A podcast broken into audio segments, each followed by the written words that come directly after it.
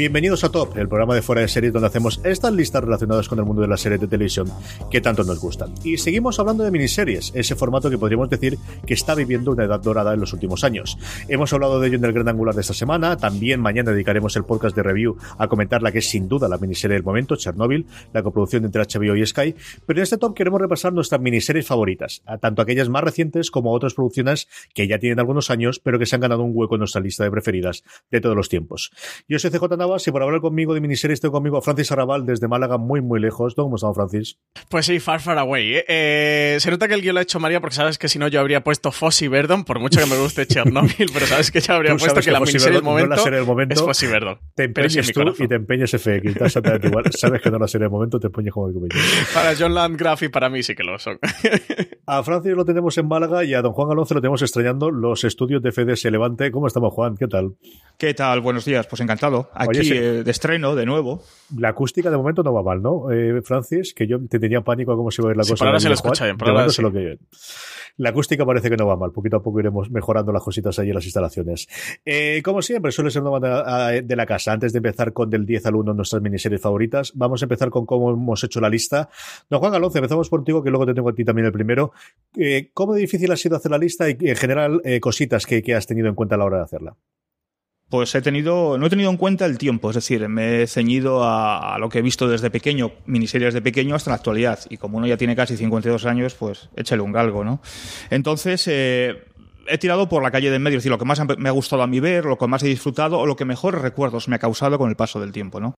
Y sí, más difícil, claro, porque ceñirnos a 10 pues, pues implica que cada vez que haces una elección pues, pues renuncias a otra cosa, ¿no? Y te hay un, bueno, un montón, pero varias que me he dejado fuera de, de ese top 10. Pero yo creo que voy a sorprender con algunas. ¿eh? Ahora, ¿cómo es lo tuyo?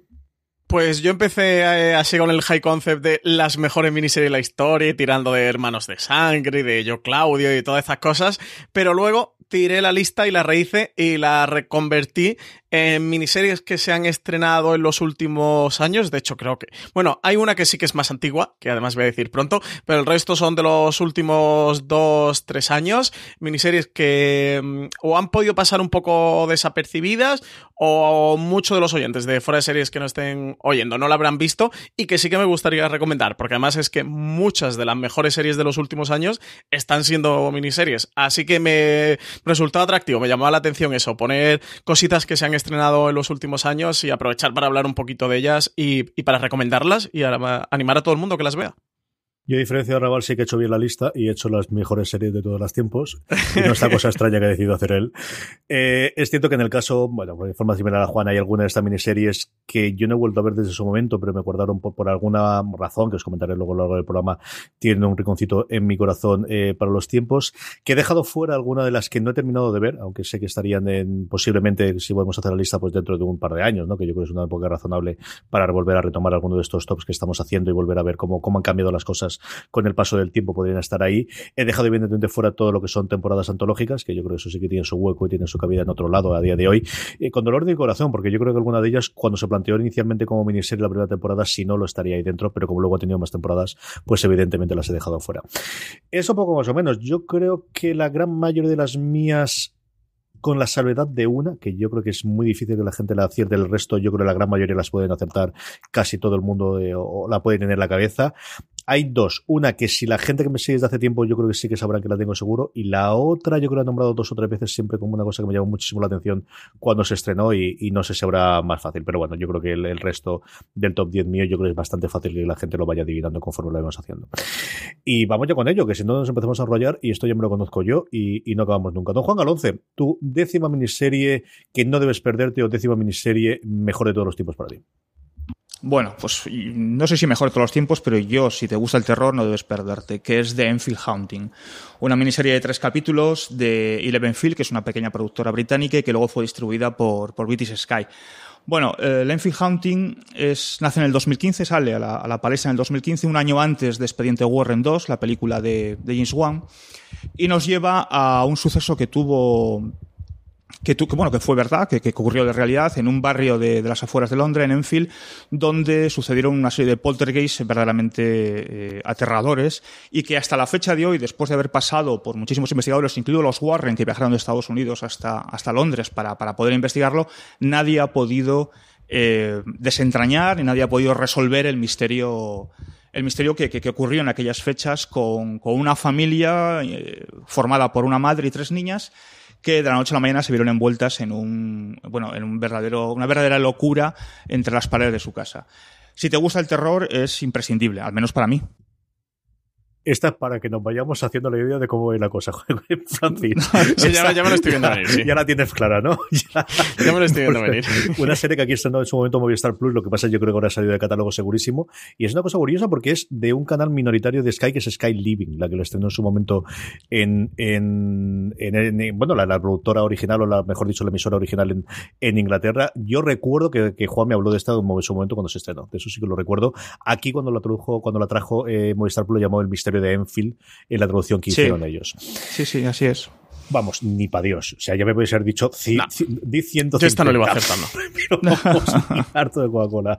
Las restantes son más, más, más conocidas o más previsibles. ¿eh? tu, conocido y previsible me lo conozco yo. Sí, ya, ya, ya hablaremos después. Arrabal, ¿cuál es tu décima? Dime que es un poquito más tranquila, Yo, el número uno de Juan, ya te digo que me lo sé. me, me, tiro por la ventana de mi casa como no lo acierte. Aviso de que es un segundo piso, no os preocupéis ninguno. Con mucho me torto el tobillo. Eh, yo mi décima posición es una serie que a CJ le gusta mucho. Es española, está creada por los hermanos Cabezudo, protagonizada por Pepe Sancho en ese papel de Rubén Bertomeu. Fue la serie aquella que hizo Canal Plus, Crematorio, adaptación de la novela homónima de Rafael Chirves, que solo tuvo una temporada de ocho episodios, miniserie. Una serie fantástica que a día de hoy está disponible en Movistar Plus, que podéis revisitarla si no la habéis visto y que sin duda yo recomiendo. Serie de 2011, una auténtica joya ¿eh? de, de, las series de televisión española. Y sí que quería dejarle un hueco en mi top a este, a este crematorio porque de verdad que es, que es una miniserie fascinante. Total, absoluta, y se me ha pasado. Ya es cierto que al final la, edad tiene estas cosas y se me ha olvidado por completo, porque si no, yo creo que sí que la habría metido, desde luego. Yo estoy casi seguro que la habría metido mm, prácticamente seguro, sí, sí, pero estas cosas, en fin, es lo que Yo está apostada porque tú la tuvieras, ¿eh? No, no, de verdad que estas cosas es lo que tiene el directo, ¿qué lo vamos a hacer? Los hermanos Cabezudo no te lo van a perdonar, que lo sepas. Lo sé, lo sé, lo sé, pero bueno, sí, tengo la excusa para poder verlos y invitarles a algo y hablar un rato, que hace un porrón que no hablo con ellos y que no nos vemos, que no puede ser. Hablamos un poquito cuando fue todo lo de la zona y con mucha ganas de ver su nuevo proyecto. ¿eh? Tenemos muchísimas ganas de ver que, que después están preparando por ahí algo en Movistar, ¿no? No sabemos de qué va a ir, pero sí que sabemos que está preparando algo y que seguramente esté relacionado con el terreno político, como ya hacía en Crematorio, y que en la zona también tenía un componente importante. que es lo que se han hacer ellos muy bien, y yo creo que la zona eh, tuvo el problema de cuando se estrenó, yo creo que, que las, las, prisas que tuvo finalmente, una Movistar Plus que todavía no era la, que es a día de hoy, yo creo que es una serie que si se estrenase ahora tendría mucho mayor recorrido y mucho mejor fortuna de la que tuvo desgraciadamente. Bueno, ya podemos decir su única temporada, ¿no? que también se quedó con miniserie, aunque todos lo sabemos, como idea de si esto funciona tendrá más temporadas. Mi décima es muy fácil, de, esta es una de las conocidas y es de Pacific. De Pacific siempre y siempre se le engaña y siempre se le queda detrás comparado con, con su hermano mayor, con hermanos de sangre, con Band Brothers, pero a mí me parece que con sus. Eh, desde luego es una serie peor que, que Band of Brothers, pero sigue teniendo un episodio sencillamente maravilloso, que es el de la batalla, que es además la primera vez que yo vi a Rami Malek, que es uno de mis actores eh, fetiches antes de que ya ganase el Oscar, evidentemente, y que fue conocido en Rob Robot. A mí es alguien que siempre me encantaba y que hace un sencillamente papelón. Aquellos que sois aficionados, que hayan descubierto a Rami Malek en Mr. Robot, o que lo hayan recubierto más recientemente interpretando a, Freddie Mercury y ganando el Oscar por ello, vale la pena que veáis de Pacífica, aunque sea solamente por los dos episodios, por ese personaje absolutamente icónico de alguien que en ese momento, insisto, era totalmente desconocidos. Unas batallas absolutamente alucinantes. Es cierto que no tiene quizás la épica que tenía en su momento en Band of Brothers eh, en algunos de los momentos y que también a nosotros no tampoco nos vamos a engañar. A los europeos nos pilla más de lejos la batalla del Pacífico entre Estados Unidos y, Japón. Pero es una serie que yo siempre trato de reivindicar porque yo creo que al final siempre se la hace muchísimo de menos por la comparación. Y, de verdad que si os gustó Band of Brothers, si os gustan las, las eh, la miniserie bélicas, os gusta la, Segunda Guerra Mundial, yo creo que toda la parte de, la guerra que va a tener ahora, de las series históricas que va a tener un resurgimiento a partir de Chernobyl, vale la pena de verdad que os acerquéis a, ver The Pacific. Eh, y esa es mi décima. Don Juan Galonce, tu novena. Fijaos si era, si era previsible. La, mi novena es crematorio. Que la acaba de nombrar hace un momentito Francis. Es decir, eh, nosotros que vivimos en la comunidad valenciana eh, y nos podemos sentir muy identificados con la narrativa y con la trama ¿no? que, que, que nace de la novela de Rafael Chirves y que luego eh, llevan a serie los hermanos Sánchez Cabezudo, ¿no? Pero yo recuerdo que es una serie que tú me recomendaste, Carlos, y me, dijiste, me hablaste que era sobre la corrupción, pero poco más, no me dijiste mucho más allá, porque además a mí particularmente no me gusta que me hagan spoilers, me gusta que me cuenten algo los, es verdad, porque si no, me, si no me, enseguida me pierdo la atención, pierdo el interés y no la veo, ¿no? Y yo recuerdo que la disfruté como, además me la calcé prácticamente, yo no sé si creo que era en uno o dos días, ¿eh? o sea, capítulo tras capítulo hasta verla entera. Creo que pocas series o películas, quizás recientemente El Reino de Sorogoyen, han trasladado a la ficción también algo que nos ha azotado a este país y particularmente a la comunidad valenciana en los últimos años, que es la corrupción. A mí parece un miniserión, pero en toda regla. ¿eh? Es maravillosa, esta es de las que hay que ver, ¿eh? Oyentes de fuera de serie, si no habéis visto Crematorios, es que la tenéis ahí disponible en Movistar y son tan solo ocho episodios, ¿eh? Muy, muy rápido. Ahora va, tu novena. Pues mi novena es una serie original de Hulu, aquí en España está disponible a través de Amazon Prime Video, se titula The Looming Tower, está basada en, un libro escrito por Lawrence Wright, está producida por Dan Futterman y Alex Gibney, y aquí tenemos, bueno, lo que narran son los hechos, eh, la antesala al 11 de septiembre, de qué fue lo que pasó, eh, es un poco de desencadenamiento es caer de las piezas de dominó que, desembocó en la tragedia del, World Trade Center, de cuál fue el caldo de cultivo y cómo se desarrolló todo, lo hace a través de, la rivalidad que había entre el FBI y la CIA y de cómo aquello, pues... Mm, no consiguió evitar que, la catástrofe pues se produjera. Además, eh, tenemos a Jeff Daniels como John O'Neill, son personajes reales, la serie evidentemente está basada en hechos reales, eh, que interpreta a John O'Neill, que era el, jefe del FBI que, que llevó toda la investigación que luego mm, tiene una trama muy importante con el World Trade Center que no os voy a decir, porque aunque está basada en hechos reales, seguramente no conozcáis la historia de, John O'Neill y lo descubrís en la serie porque es un girito, desde luego, interesante. Y a Peter Sarsgaard eh, como Martin Smith en, este líder de la CIA y el enfrentamiento que, hay entre los dos por el poder. Luego en el reparto tenemos también actores como Alec Baldwin, como Michael Stuhlbarg, una serie que creo que pasó muy desapercibida el, año pasado, se estrenó en febrero de 2018. Eh, que mucha gente no ha visto y de verdad yo la recomiendo. No es eh, top de mejores series del, año, pero sin duda es una miniserie muy recomendable y, que os acercará a esta historia o conocer un poquito todo lo que ocurrió, cómo fue la antesala del 11 de, septiembre, lo que estaba ocurriendo con Al Qaeda en aquel momento y eso que sigue fielmente a lo largo de, una investigación, pues los relatos de los hechos. Yo sabes, CJ, que además le he recomendado varias veces en streaming, que a mí me gustó bastante el Tower. Ah, no, que está saliendo listado lo tenía yo clarísimo. Otra podía tener más dudas, pero esta la tenía clarísimo, esta la tenía clarísimo.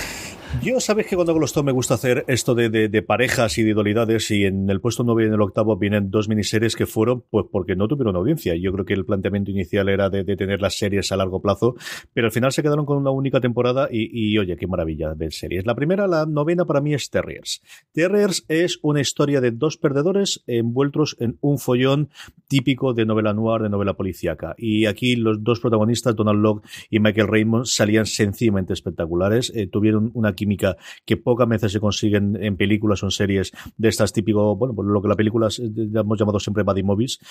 Ellos dos contaban cómo se cayeron bien desde el principio, desde la primera lectura, y de hecho durante el rodaje vivieron juntos, estaban viviendo juntos en la misma casa, o no me acuerdo si en la misma, en el mismo trailer, incluso el, el, que encontraron. Fue una maravilla que, como os digo, mm, mm, tuvo el problema de estrenarse en el 2010. Si se llega a estrenar dos o tres años después, ya con las eh, plataformas de streaming empezando a, funcionar y con las, las eh, cadenas en este caso FX, necesitando tener el contenido de las series que durasen más de una temporada, yo creo que es una serie que se hubiese resucitado. Es de las que más se recuerda la crítica americana de mm, lo que pudo haber sido, lo que pudo haber continuado. Es una serie que yo no descartaría que en un momento dado resucitásemos en, formato nuevamente de miniserie, para la redundancia o en menos episodios, porque era de verdad esa mm, cosas que tan pocas veces consigues en la serie de tener dos protagonistas que encajan perfectamente, un conjunto de personajes secundarios alrededor maravillosos y una historia simple, una historia sencilla que no consistía en salvar el mundo, era cómo podía sobrevivir estos dos perdedores que la circunstancia le lleva por la vida y, a ser buenas personas e intentar ayudar a los demás y envueltos pues en, un típico caso de, como te decía, de policíaco o de novela noir. Yo disfruté muchísimo con los episodios de Terriers y es una lástima de verdad que se quedase simplemente en miniserie, pero bueno, tenemos una de las mejores miniseries a mi modo de ver de todos los tiempos. Don Juan Galonce, yo, yo no, la conozco, así que no, te puedo decir nada sobre ella. Bueno, vamos con, la, con la octava, ¿no? Si no recuerdo mal. Bien, pues la octava, mi octava en este caso es un, para mí un miniserión también, Wolf Hall, eh, de, también de la BBC, como no, para variar, y eh, bueno, una miniserie que fue premiadísima en su momento, eh, y que nos lleva a la Inglaterra de primer tercio del siglo, del siglo XVI, en, el reinado de, Enrique VIII, y en la, nace la, historia nace con la tesitura de que Enrique VIII no, tiene, no, no, hay, no de que engendre un hijo varón y está en ese momento en el que se divorcia que quiere divorciarse para poder casarse con Ana Bolena. La historia nos, la, conocemos y nos la narra a través de, en primera persona y de todo lo que está alrededor, Thomas Cromwell, el que, que es el, uno de los consejeros del rey y que sería a, la postre el tío de Oliver Cromwell. Esto sí que es un juego de tronos. Esto es eh, el maquiavelismo llevado a la ficción, pero, pero a, un punto que, como alguna vez, alguna vez yo leí unas críticas que había sobre la serie, dice, no sabes hacia dónde conduce, pero te conduce a algo que no te puedes perder, ¿no?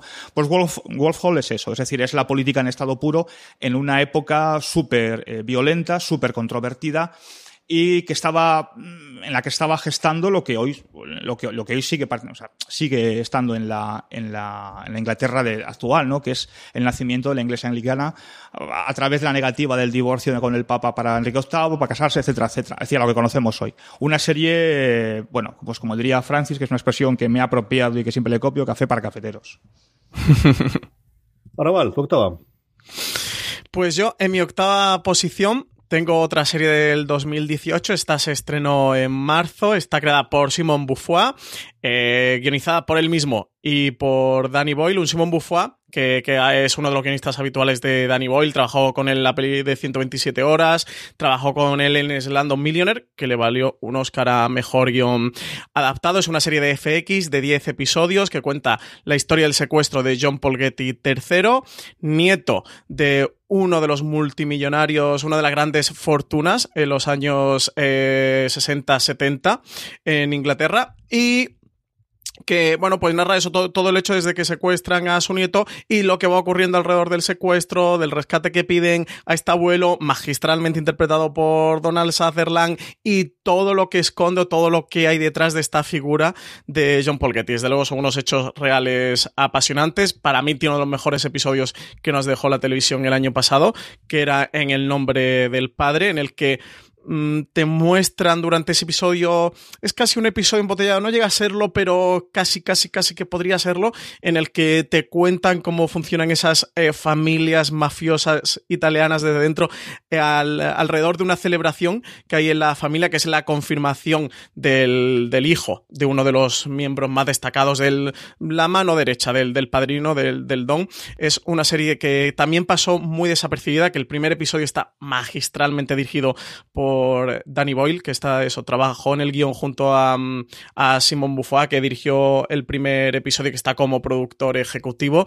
Y nada, recomendar Trust, que parecía que iba a ser una serie antológica, que, que iba a continuar contando la historia de, de la familia Getty otro tipo de historias, pero que parece que al final se ha quedado, se va a quedar en una miniserie, se va a quedar en una temporada, porque mm, Danny Boyle sí que estuvo comentando a lo largo de mi de la emisión de la temporada, finales de la temporada, de que tenían ideas para tres, cuatro temporadas más, que en un principio se habían planteado hacer cinco, que luego lo habían rebajado a tres por seguir contando la historia de los Getty y, hacer eh, la historia de John Paul Getty en una segunda temporada, pero parece que FX no le ha querido dar continuidad. De momento, de hecho, no lo ha confirmado eso, ya hace ya más de un año del estreno de la primera eh, temporada. La serie, digamos que, que, no fue ningún éxito eh, de, espectadores y tal, pero yo sin duda la recomiendo. Creo que es una miniserie que sí que está un poquito mal a los márgenes, que no ha sido tan conocida, que no se ha hablado tanto de ella y que sin duda merece la pena acercarse.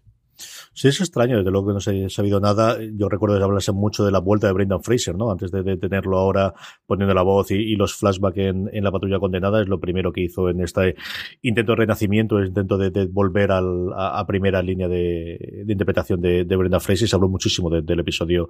El segundo creo recordar que era, ¿no, Francis? Era como cuando estuvo el, el, que él tiene el, en el que él aparece y que toma el punto de vista de él y que rompe la cuarta pared, ¿verdad? Sí, él, él, él tiene un episodio maravilloso en Doom Patrol Aquí en la serie también tiene un personaje muy particular y es que es el, el, fue la persona real que, que, John Paul Getty manda para negociar con la mafia el, el, rescate y traer a su nieto de vuelta. Yo no sé si le pudo perjudicar a la serie que justo un mes, dos meses antes se estrenó la película de Todo el Dinero del Mundo, que era la película que contaba justo el mismo hecho, salieron en, en paralelo. La película además estuvo envuelta en un escándalo enorme porque el papel de John Paul Getty, en el que la serie hace Donald Sutherland, en la película interpretaba Kevin Spacey tuvieron que volver a rodar porque fue en el momento del escándalo sexual de Kevin Spacey y eso no, sé si pudo lastrar a la miniserie o hay también un poco de tormenta perfecta que, finalmente pues eso terminó tumbando y de verdad las audiencias fueron realmente bajas, ¿eh? pero muy muy bajas. es lógico que, habló muy bien de, ella en comparación con la película y sobre todo de The Fraser. Yo recuerdo de, los seis o siete de cada es que él está americano que hablan muy bien de está genial. Él hace un papelón.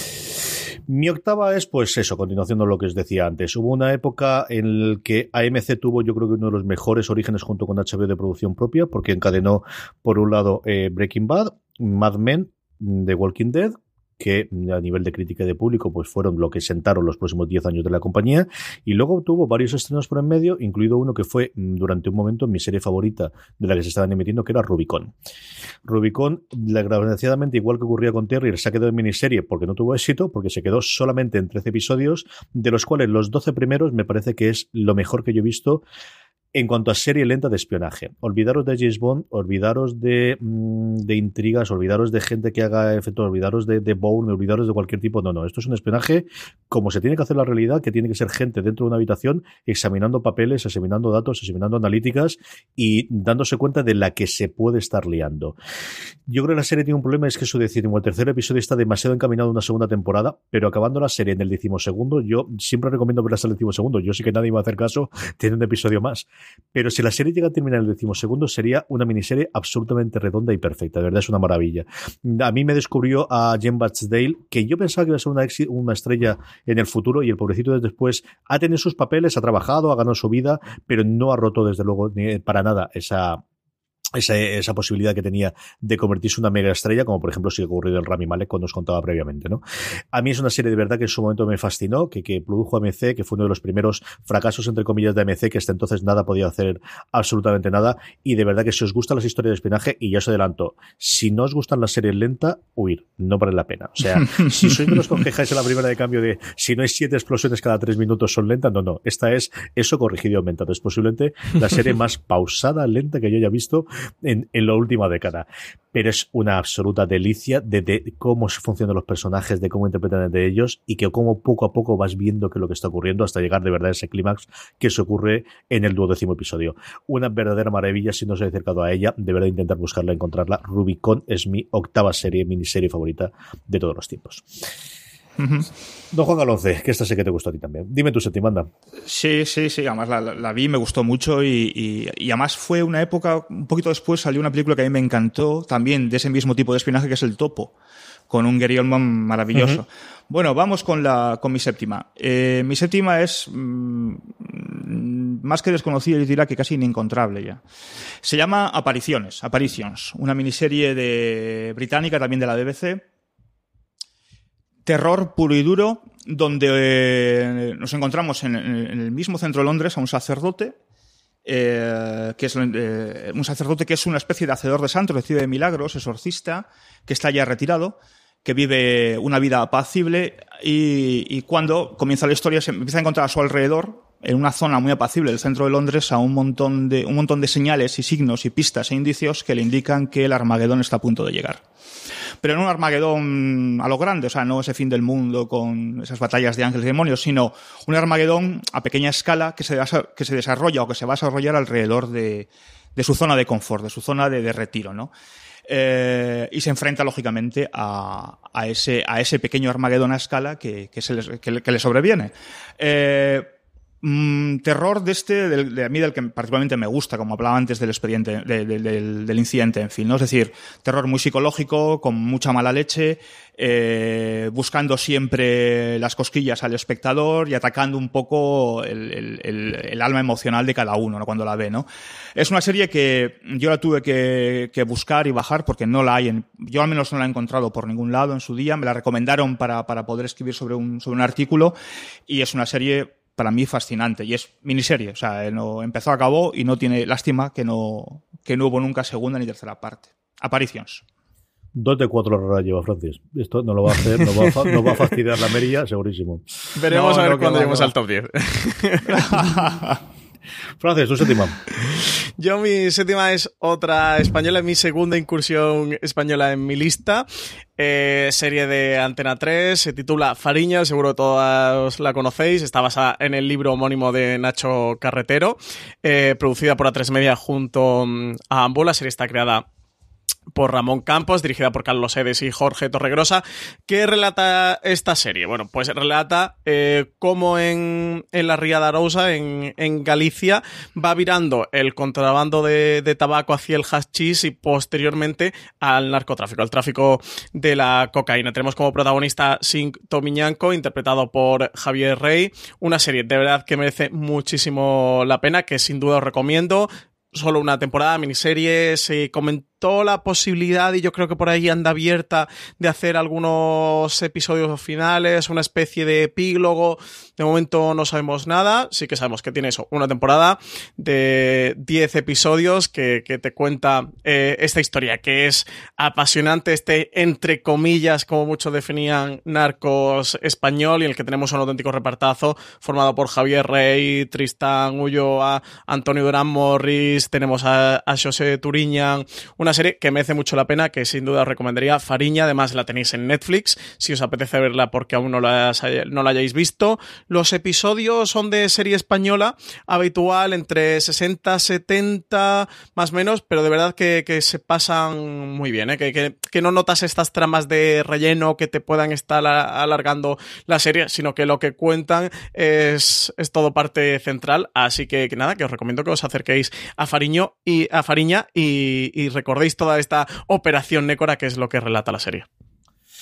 Sí, señor. Mi séptima eh, si sois habituales de escuchar los programas, especialmente los top, la semana pasada cuando estuvimos haciendo el top de, episodios de Juego de Tronos y yo ponía el, el, primero, Winter is Coming, el primero, os hablaba de que a mí me marcó muchísima parte de me gustase porque pude ver los primeros 10 minutos en una pantalla grande en Valencia acompañado de mi padre, mi hermano, Alberto Rey y Miriam Lagoa. Pero el plato fuerte de ese día no fue solamente, no fue eh, ver el, el, por primera vez el mulo de hielo y en pantalla grande ahí en Valencia, que fue el, pues el postre, ¿no? Y un fin de una eh, jornada nada maravillosa. El plato fuerte de ese día fue poder ver entera la miniserie, los 333 minutitos que dura la broma de tres episodios de Carlos, la eh, miniserie de Olivera Sayas, protagonizada por Edgar Ramírez, acerca de El Chacal, del, terrorista o Salvador, o depende cómo queráis verlo, aquí cada uno de los dos, de origen venezolano es Carlos el Chacal. Yo es una de las experiencias más maravillosas que he tenido, y mira que me hacía pipí durante muchísimos ratos de los tres episodios, porque nos pusieron uno detrás de otro sin parar, 300 33 minutitos, como os digo, estuvimos allí viendo los tres episodios, aguantamos, porque hubo gente que entró, fue entrando, saliendo, entrando, saliendo. Yo recordar que en el primero, el segundo, el segundo y el tercero, el de decreto salí, pero es una experiencia que, que, que, pues de estas cosas que te acordarás toda la puñetera vida. Dejando eso, luego hubo comercialmente un recorte de la serie que se emitió con una duración ya más apropiada un largometraje, pero yo creo que vale la pena. Fue una serie en su momento que llevó varios premios europeos, que estuvo nominada a los Emmy en una época en la que era muy complicado, ¿no? Al final tener nominaciones a los Emmy con series que no se produjesen y se interpretase por eh, directamente americanos. Ahora yo creo que la cosa ha cambiado mucho, especialmente con Netflix. Pero eh, tanto la serie como, como la interpretación, yo disfruté muchísimo y es al final una historia que te cuenta el auge y caída de una persona, ¿no? Y el cómo va cambiando y luego cómo al principio él eh, atenta por principios y luego eh, fundamentalmente atenta porque no tiene otra cosa que hacer y, y, y tiene que servirse del, del terrorismo para vivir porque no sabe hacer otra cosa que, que, que eso, que, que hace atentados terroristas para poder eh, ganarse la vida. A mí, de verdad que es un recuerdo, no he vuelto a verla, mm, por un lado porque buscar tanto tiempo para tenerla eh, sería complicado, y otra porque tengo tan buen recuerdo, y esas cosas yo creo que todos los comprenderéis, de cuando uno tiene muy buen recuerdo de algo, no quiero volver a repetirlo para que no se te, no se te empañe. Esas, eh, como os digo, 373 minutos que estuvimos allí en el cine es uno de los recuerdos mejores que tengo yo de visionado de ninguna serie. Carlos, no lo confundáis con Carlos Rey Emperador, que sí, que yo no digo que no tenga sus virtudes, pero no estamos hablando de ella. La Carlos de Sayas, la de sí, sí, ni conmigo tampoco, no señor. Y durante un tiempo, bueno, de hecho, mm, amenacé una de las cosas curiosas de ella es que había un póster que yo pensaba llevarme hasta que me di cuenta de las dimensiones que tenía aquello, porque tenía como 3 metros de alto por 4 o 5 de ancho y no había forma de meterlo en ningún coche, en ninguna cosa, porque me lo daban, pero sí que tengo, mi hermano me regaló un par de años después el póster pequeñito, es de las pocas que tengo, cosas que tengo yo de decoración en mi despacho en, en casa. Así que el Carlos de Asayas es mi séptima miniserie favorita de todos los tiempos. Calonce, tu sexta. Bueno, esta ya entramos en terreno previsible, así que. Y esta no es, es muy conocida y supongo que. Bueno, tú lo has visto, Carlos, Francis no lo sé. Mi sexta es Oh Mia Hero. Uh -huh. La he visto, eh, la he visto. Sí, la has visto. Ah, genial. Hombre, vale, pues, hombre, bueno, pues, Simon, por favor. Bueno, bueno, pero bueno, no sé. También ves de un Patrol y no te digo nada. Entonces... Maravillosa, señores, hay que ver de un Patrol. Bueno, pues eh, yo tengo un recuerdo gratísimo porque también me la recomendó en su momento Carlos y me dijo, bueno, me dijo es David Simon, ya con eso ya te tiene ganado, ¿no? Lógicamente, pero me contó un poquito de qué iba, solo muy poquito y tal, y dije, fantástico, vamos a verla. A mí me fascinó. Eh, nos lleva, para aquellos que no conozcan, eh, Somia Hero, la historia de un, de un joven alcalde de una ciudad del norte de Nueva York, de Yonkers, para ser más exactos, que se enfrenta a, a, una orden judicial que le obliga a construir un grupo de viviendas para familias sin recursos en una zona de, pudiente de, de, de ciudadanos blancos, ¿no? caucásicos o WASP, como dicen ellos. Eh, es la, la, política llevada al máximo exponente dentro de un entorno pequeño, reducido, donde cualquier decisión, por pequeña que sea, tiene una relevancia eh, eh, exacerbada en el resto, en el resto de, la misma comunidad. ¿eh? Eh, yo siempre, bueno, un Oscar Isaac como protagonista que está fantástico, pero Carlos y yo hemos rememorado muchas veces la famosa escena que tienen Oscar Isaac como alcalde y una concejal que es apartada temporalmente del puesto, que es Winona Ryder, ¿no? ¿Os acordáis aquella, aquella escena? Perfectamente. Eh, en la que, que, si no tengo esto, que me queda, ¿no? Le dice ella, ¿no? Es decir, o sea, me parece de lo mejor que he visto yo en televisión, ojo, te voy a, voy a decir nunca, ¿no? Como en una, en un diálogo pequeño, una, una, una escena muy escueta, muy pequeña, eh, puedes entender lo que para un político de esas características es la política, ¿no? Y, luego ya no te llevas a engaño porque suceden las cosas que suceden, ¿no?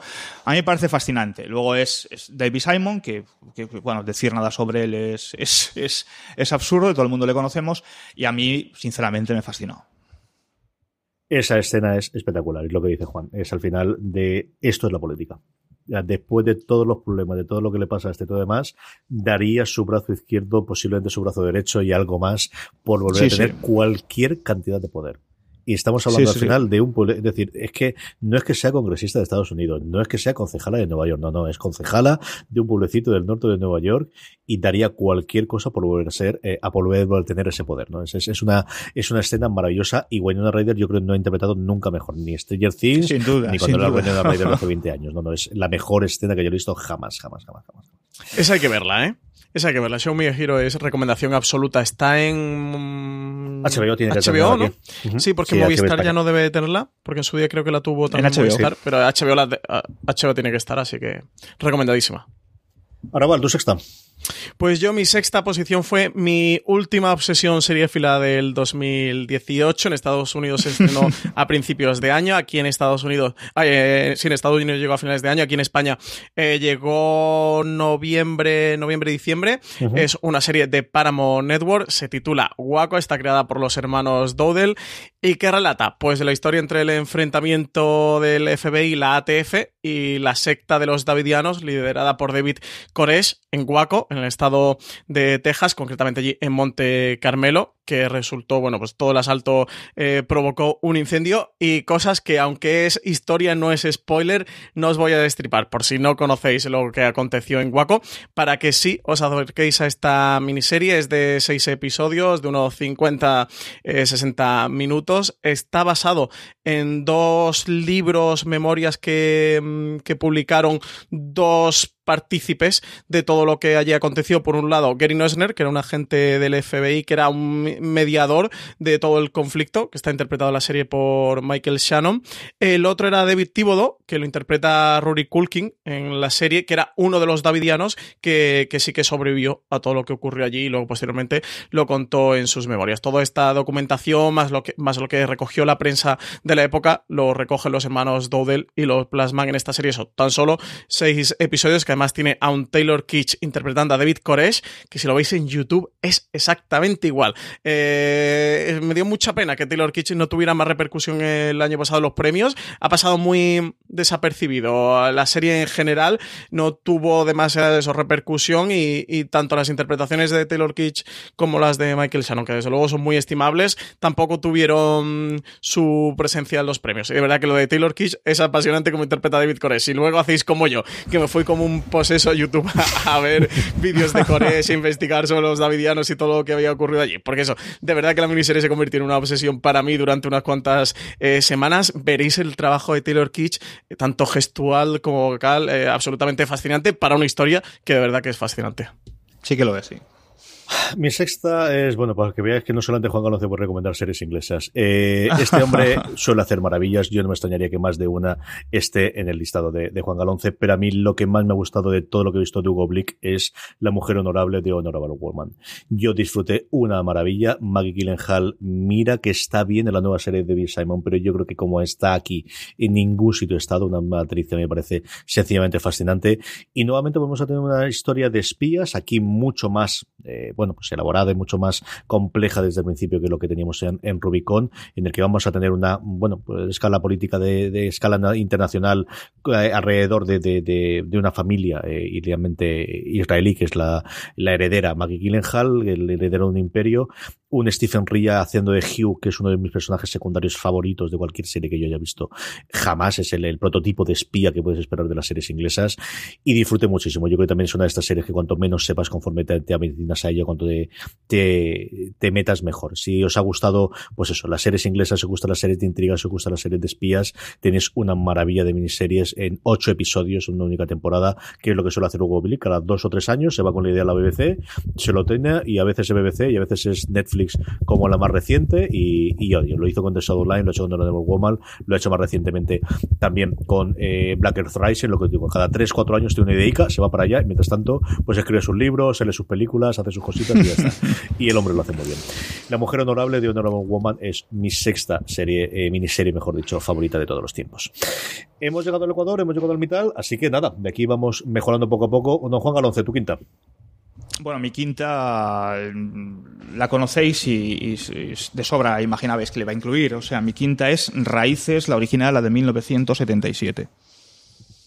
Eh, yo es que la vi de pequeño y, y, la tengo estigmatizada, entonces supongo que esto irá conmigo hasta el día que me muera, ¿no?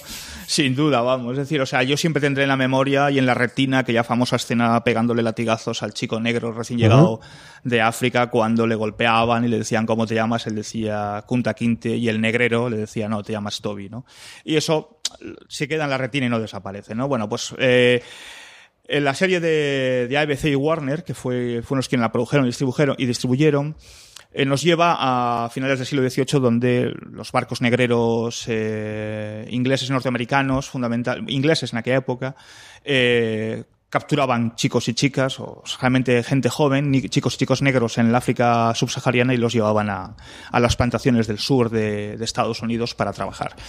Eh, la historia eh, sucede a través de varias generaciones, con el protagonista principal de Kunta Kinte, que es el chico que llega recién capturado desde, desde África, y le llega, generación tras generación, eh, en la, en la, historia real al escritor que luego más tarde llevó a la novela esta, esta historia llamada Raíces, que es Alex ¿no? Ya comentamos una vez en un, en un en otro podcast uh, lo que sucedió, lo que ocurrió, lo que, lo que fue para el mundo afroamericano a finales de los 70 esta, esta novela, por un lado, y sobre todo llevar a la televisión el, la historia de Kunta Kinte y de que generación tras generación llegaran hasta, hasta el siglo XX en Estados Unidos. Todo lo más granado de, de la sociedad norteamericana, la sociedad afroamericana, afroamericana norteamericana, se unió al proyecto eh, desde O.J. Simpson a Luis Gossett Jr., a, a Todd Bridget y sobre todo incluso tuvo el auspicio de, de ni más ni menos de Quincy Jones que trabajó desinteresadamente para poder música a la, a la banda sonora de la serie. Es un, es un serión. O sea, yo en 1977, que lo tengo aquí como chuleta porque nunca me acuerdo de estas cosas, tuvo 37 nominaciones a los Emmy con 9 premios. ¿eh? O sea, es algo de esas cosas, eh, un hito. Pero yo insisto, yo la tengo en la retina de, por aquel motivo. O sea, yo siempre permanecerá en mi retina aquella famosa escena donde el chico negro era, era golpeado y misericordiamente por, por su negrero, ¿no? Increíble. De Barbato Una cosa muy... fresquita, ¿eh? Para el verano, ahora que entran las calores. de Barbato muy joven y fue un exitazo en Estados Unidos. Y mi padre siempre dice que aquí fue un exitazo también en España. Es cierto que Sí, entonces sí, había sí. dos cadenas, ¿no? Pero que fue un, fue un exitazo. Y hace no demasiado se hizo una remake, reinicio, reconstrucción, que yo la crítica leí que no estaba mal del todo, ¿eh? Que mira que era complicado meterte con, con eso, con un tótem de, de lo que había sido en Estados Unidos la, la serie original, pero que la, el- la novedad que hicieron, que yo creo que fue hace tres años, no recuerdo si fue ABC o fue un, una canal de, de cable de Disney, no había estado nada, nada mal. Yo, Francis, ¿tú yo no la he visto, ¿eh? O sea, no la he Dime. Pues yo mi quinta mm, no estoy seguro de si estoy haciendo trampa o no. Eh, Seguro que sí. creo- si no lo sabes, seguro, es que estás. seguro que Porque sí, la, seguro, la haces sin seguro, querer, así que si, le- si- si ya estás dudando, advertido. eso como Explicatio mis hijas. pedita, Si estás dudando, manifiesta. seguro. Cre- creo que no, y voy a argumentar dos puntos. Eh, es Feud, Bet and Joan, la serie de FX. ¿Por qué digo de no estoy seguro de si estoy haciendo trampa o no? Y los dos puntos. Porque eh, tiene el título de Feud, dos puntos, y un, un, subtítulo, porque va a ser una serie antológica de FX creada por Ryan Murphy junto a Michael Zamm y Jake Cohen, eh, que se renovó en 2017. Esta serie se estrenó en marzo de 2017. Se estrenó creo además fue justo antes del estreno, el mismo 2017, para una segunda temporada que iba a contar la historia del príncipe Carlos y, y Diana eh, de Inglaterra. Que, que se esperaba que se estrenara en 2018, que luego el proyecto se desechó, volvió otro y por ahí sigue dando vueltas. CJ, yo creo, yo si tuviera que apostar, creo que esto se va a quedar en miniserie Sí, sí, y yo- que esto jamás va a ser antológica. Y más con el acuerdo de Ryan Murphy con Netflix de por medio y la cantidad de proyectos que tiene este hombre en cartera, es que también tiene que dormir. Yo estoy contigo. Si no se ha anunciado, es decir, otra cosa es que ya tuviésemos segunda temporada o que se hubiese anunciado que hay segunda temporada, pero si no se ha anunciado que hay segunda temporada y con el tiempo que ha pasado, yo esta lo doy totalmente por válida. Sí, hombre, sí, esto es una miniserie y tiene toda Pues, la pinta. que sí. Sí, sí, sí, sí, sí, sí, absoluta y totalmente. Ya te digo yo que sí. Sí, sí, sí. Sí, yo no la- yo la sabéis- considerada aquí. ¿eh? Yo, yo, Sí, de hecho, la, la, cuando hice el listado previo que suelo hacer yo de aquí en medio, mm, y ah, yo, ah, lo que te pueda servir lo que hice yo, yo es, si no se ha anunciado que es la segunda temporada, ya ha pasado ya más de un año, año y medio de que se estrenó la primera, y esto no tiene pinta de que vaya, yo creo que es válida, sí. Yo, si me la tuviera que jugar, diría que, que no tiene segunda esa temporada. Y, y me da mucha pena, ¿eh? Porque, bueno, ya habéis visto, la he colocado en mi quinta posición. Adoro todo lo que hace Ryan Murphy, lo que está haciendo con su American Crime Stories y con sus series antológicas. Esta de qué va, de qué va este feud, que iba a ser una serie antológica, una franquicia, eh, de qué va concretamente este Betan John. Cuenta la historia, el conflicto entre la actriz del Hollywood clásico John Crawford y Bette Davis eh, durante el rodaje de la película que fue de Baby Jane, dos auténticas estrellas que estaban luchando por que las nominaran al Oscar y, ganar. Finalmente nominaron a Bette Davis. Finalmente tampoco se llevó el Oscar a Mejor Actriz, lo ganó eh, Anne Bancroft. Y bueno, cuenta eso, todo mm, construye el relato alrededor de- del conflicto que se forma y ya no solo eh, lo que ocurre entre ellas dos, sino cómo el sistema de Hollywood y por qué se produce ese enfrentamiento. O sea, se distancia unos cuantos metros hacia atrás del conflicto, de justo el conflicto entre ellas, para explicarte cómo era el sistema de Hollywood, cómo, el, cómo era el sistema de las divas en Hollywood, qué ocurría alrededor del director de Robert Aldrich, que fue el director de que fue de Beijing, interpretado por Alfred Molina muy bien en la serie, eh, con el productor, con Jack Warner, que era eh, de cuidado. O sea, la figura del productor por excelencia, interpretado por Stanley Tucci, que él está genial en este papel secundario. También tenemos a Catherine Zeta Jones como Olivia de Havilland, en el regreso a televisión que tuvo Catherine Zeta Jones con, con este feud Beth and Joan. Para mí es una miniserie absolutamente deliciosa, deliciosa, que tiene, tenemos a John Crawford interpretada por Jessica Lange, actriz fetiche de Ryan Murphy, y a Bette Davis interpretada por Susan Sarandon. Eh, tenemos también a la columnista de Variety, a Hedda Hooper, creo que era Variety, ¿no, CJ? Creo que sí, ¿no? Que Hedda Hooper era Variety, que está interpretada por Judy Davis, que también es divertidísima, y si está divertidísima Judy Davis como Hedda Hooper, qué decir de Jackie Hoffman como Mamasita, que para mí es uno de los personajes de la televisión de la última década. Y, eso, quizás lo que más disfrute de toda esta serie que construye Ryan Murphy es explicarte el por qué se produjo aquello, lo triste de realmente de la situación, de, que se dieran ese tipo de situaciones y el final, que no lo voy a contar por no hacer spoiler, para mí la última escena es de mm, las 15, 20 escenas que tengo grabadas en mi memoria televisiva y si me preguntas rápido qué saldría, es la última escena, la escena final de esta miniserie, que es una absoluta preciosidad, pero una absoluta preciosidad. Y la serie en general es un canto de, amor al Hollywood clásico que Ryan Murphy tanto adora, que adoraba también a John Crawford y Bette Davis, con una Bette Davis con la que además él se estuvo eh, carteando hasta el final de, su vida. Una historia preciosa, mmm, relatada de una manera magistral y que sin duda esta tenéis que verla, ¿eh? Por favor, oyentes de Fuera Series, acercaros a Feud, Beta and Joan, la tenéis en HBO España, serie de FX, si aún no lo habéis visto. Sí, señor, pues de Feud, Beta and Joan a, otra historia también que toca tangencialmente al, Hollywood clásico o al Hollywood eh, glorioso y dorado, que es Arte Madrid. Y para mí, Arte Madrid, sabéis que es una de mis series favoritas del año pasado. Yo disfruté como un loco. Yo recuerdo los episodios que nos pusieron allí en la, en la preestreno en, Madrid y me hubiese quedado, de verdad. Y mira que estaba muerto de hambre, había cogido el tren a primera hora. Llegamos accidentadamente, Miquel Pastor y yo, a la sala de, exhibición. Nos pusieron los cuatro primeros episodios. Si hubiese puesto la temporada entera, ya te digo yo que me quedo. Y es de esos nuevamente momentos en los que mm, enganchas con una serie yo siempre recuerdo y siempre eh, saco la, la, lanza por la, por la música que tiene de Madrid, que me parece cuidadísima y, que le da un empaque alucinante a la serie. Una serie que, por otro lado, tiene una de las mejores aperturas, uno de los mejores cierres, ese diálogo final que tienen sencillamente maravilloso. Y, y, que tristemente, como ha ocurrido con las, también con lo que comentaba antes con Terres y con Rubicon, sabemos que eso va a quedar en una única temporada y por lo tanto en una miniserie, en este caso por decisión de los creadores, porque desde luego es el gran éxito de la producción propia que ha tenido hasta ahora Movistar Plus. La peste les funcionó muy bien, pero lo que ha conseguido dar de Madrid tanto de crítica como de público es lo que realmente las ha posicionado y lo que yo creo que también ha marcado un poquito la, la tendencia. Yo creo que Movistar Plus Light era una cosa que tenían, pero a lo mejor sin, sin tener este recibimiento y ese run run de que la gente quiere ver la serie de Movistar Plus, aunque no tengan contratado el servicio fusión o el servicio de paquete que tengan con Telefónico con Movistar. Eh, Arde Madrid yo creo que ha tirado varias de esas, de esas eh, barreras y, ha condicionado mucho lo que se va a hacer en el futuro. Arde Madrid, de verdad, una de mis series favoritas del año pasado, una de mis eh, series favoritas de siempre, y desde luego una, mi quinta miniserie favorita de todos los tiempos. Yo esta pensaba que le vas a tener más alta, ¿eh? Fíjate lo que te digo. no, no me la he jugado todavía porque pensaba que iba a estar por ahí por el eh, A toro pasado, a toro pasado todos somos toreros. Ahí está, que, en el podio. No te digo yo que no, no te digo yo que no. Es cierto que le he dado un montón de vueltas y he estado pensando para arriba y por abajo. Y luego es que me cuesta mucho porque me cuesta tanto pensar en Dar de Madrid como miniserie. Estaba tan tan mentalizado que vamos a tener la segunda temporada con, con, Lástima, viendo a Wagner actuando y tal. Y, me cuesta, me cuesta. No te digo yo que, con el tiempo no vuelvo a tenerla y la subo arriba porque me cuesta horrores. De hecho, es de las últimas que metí porque se me pasó y no porque no me gusta la serie, sino porque de verdad que, igual que en otras sí que pienso en ella como miniseries, con Dar de Madrid me cuesta horrores pensar en ella como. Ah, a, mí se me olvidó meter a la lista, ¿eh? te digo, era que si me hubiera acordado lo hubiera metido y sí, eh, perdernos a vagar en el rodaje de 55 días en Pekín, eh, eso ha dolido, ¿eh? Eso, eso, ha dolido. Ahí, nos, ahí nos la han jugado Paco Leo Guión Acosta, las cosas como son. Don Juan Galonce, ¿tu cuarta?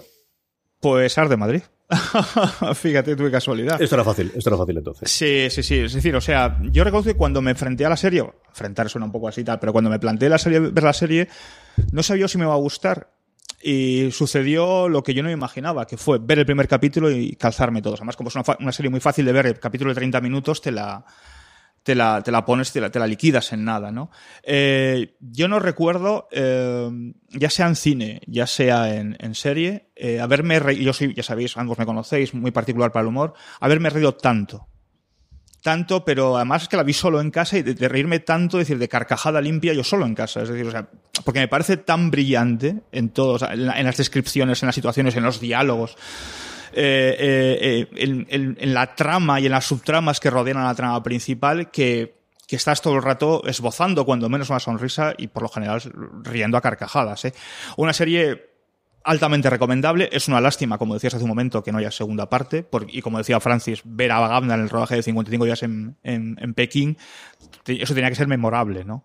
Eh, y más con, con, la pluma de Paco León y, Ana Costa, ¿no? imaginando situaciones inverosímiles y divertidísimas alrededor de eso, ¿no? Bueno, eh, es, mi, es mi número cuatro y la verdad es que si alguien no lo ha visto, eh, está tardando porque se va a reír lo que está y no está escrito. Francis, tu cuarta. Pues mi cuarta es una de las miniseries más redonda que he visto en los últimos años. Es del, del pasado año, de 2018, es de la BBC, se titula A English Scandal y junta lo mejor que hay en el Reino Unido. Russell T. Davis como guionista, eh, Stephen Frears como director y como protagonistas Hugh Grant y Ben Whishaw. Cuenta la historia de Jeremy Thorpe durante los años 60-70, un miembro del, Partido Liberal de, allí de, Inglaterra que tiene un, un, amante homosexual que en aquel momento está penado eh, por la justicia británica que intenta esconder su relación y que finalmente termina saltando. No os voy a contar mucho más porque son tan solo tres episodios de una horita, porque esta tenéis que verla, la tenéis disponible en Amazon Prime Video y de verdad, hacedme caso. Y esta me jugaría un dedo, no sé si una mano, pero un dedo, porque CJ y Juan la van a tener en su top. No sé cómo dices eso. ¿Cómo dices que se llama la serie esta? Que tengo que apuntarla aquí las notas. ¿Cómo ha dicho que se llama esto? ¿Cómo ha dicho que se llama esto? Juan, ¿qué ha dicho esto? ¿Qué ha dicho esto? No sé, no sé. ¿Qué ha dicho? No sé exactamente lo que dice. no, voy a contar más porque ahora hablaremos otro de ella. Qué canalla. No os quiero quitar todo lo que hay que decir de la serie. Vamos a ver, mi cuarta. Mi cuarta, si Juan antes hablaba de, de Soumia Hiro y cómo eran, bueno, pues las pequeñeces de la, de la política a pie de calle, ¿no? Y de la pequeña, mi cuarta es John Adams, que es quizás, bueno, pues lo oh. más elevado que hay de, a nivel político de cómo creas una nación de la nada, ¿no? Y cómo eh, se gesta la, por un lado, la independencia militar eh, a través de, de, un combate militar con los ingleses por los Estados Unidos y sobre todo, que es lo que normalmente nunca cuentas, es cómo es ese primer rodaje de una república que empieza con sus problemas, con sus estados originales, que quieren que estira y afloje en todo demás. Y todo eso en una miniserie del HBO hecha para ganar todos los premios. Y así hizo en siete episodios con un Paul Giamatti sencillamente, eh, eh, vamos, eh, imperial. Yo es la primera vez que vi a Giamatti, que lo había visto secundario en un millón de películas, pero me había fijado de él. Y aquí el cómo se lleva la, la serie adelante. Es una serie que ha pasado su tiempo, la serie es de 2008, a lo tonto, lo tonto ha pasado 11 años, pero aún así sigue siendo espectacular la recreación histórica el maquillaje, el cómo lo vas viendo al envejeciendo. Y para la gente a la que nos gusta Estados Unidos nos gusta la historia, de la historia de Estados Unidos, es quizás la mejor miniserie que yo conozco de la época revolucionaria y del principio de, de la República. Si no lo habéis visto, está buscando a ver si está en HBO España o no. De hecho, está, sí, sí, seguro. Sí, sí, sí, está, sí, Ahora está mirando, está entera en, en, en, HBO España, entre estas maravillas que el tener HBO España nos ha permitido el que, el que ahora esté todas disponibles bajo demanda las miniseries y las series clásicas de HBO. Si os interesa la historia americana, si os interesa eh, la política americana, si os interesa esa parte de, de la América eh, revolucionaria o en general si os gustan las buenas miniseries, de verdad, no dejéis de ver John Adams. Es una absoluta delicia, una verdadera maravilla, hasta el punto de estar justo, justo, justo al, al borde de, de mi podio, quedarse en el puesto número 4. Don Juan Alonce, tu tercera. Pues sí, es un tal, un chico que ha empezado a dirigir que se llama Stephen Frears y otro guionista que ha empezado a escribir hace poco que se llama T. Davis y dos chavales jóvenes que empiezan que es Hugh Grant y Ben Winslow. Efectivamente, se ver English Scandal, claro. Eh, bueno, nos ha dejado, nos ha dado el testigo Carlos para Francis para que hablemos otros de ella, así que hablaremos ahora de ella, claro. Bueno, pues ya ha contado Francis un poquito la, trama de qué va y, a la dirección de Stephen Frears, el guion que es sensacional de Russell T. Davis y a la dirección de Stephen Frears se unen pues un Hugh Grant que está único, yo creo que, que, está sublime y un Ben Whishaw que haga lo que haga te sorprende y te sorprende para bien. Es decir, y, luego, porque se ha, creado una química casi casi imposible de reproducir en, muchas ficciones, ¿no? Que es la que hay entre Hugh Grant y Ben Whishaw, aunque muchísima parte de las historias discurren por, separado. Y luego, esta cosa, me acuerdo que hicimos el review en su día y tal, en, fuera de series, pero yo sigo, cada vez que me acuerdo de esta serie, o la rememoro, o, hablamos de ella, siempre me viene un punto de vergüenza sobre la serie. Y me explico, porque me avergonzaba poder llegar a reírme de lo que le sucedía a, a, uno y a otro, sobre todo a Ben Wilson, en el papel de amante despechado, a lo que le sucedía y todas aquellas vicisitudes que pasaba. Sin embargo, está contado de tal manera que incluso la tragedia más, más, más dramática o el, eh, o el suceso más horrible al final acabas esbozando una sonrisa, acabas riéndote. Y eso a mí me avergonzaba, de verdad. O ¿cómo me gusta riendo de esto, no? ¿Cómo me puede hacer gracia esto? Porque eran cosas terribles. Sin embargo, está contado de tal manera que es imposible no reírte. A mí me parece, eh, ya no solo del 2018, que es del año pasado, ya te digo, yo la tengo en el número 3, pero me parece de lo mejor, de lo mejor, sin duda.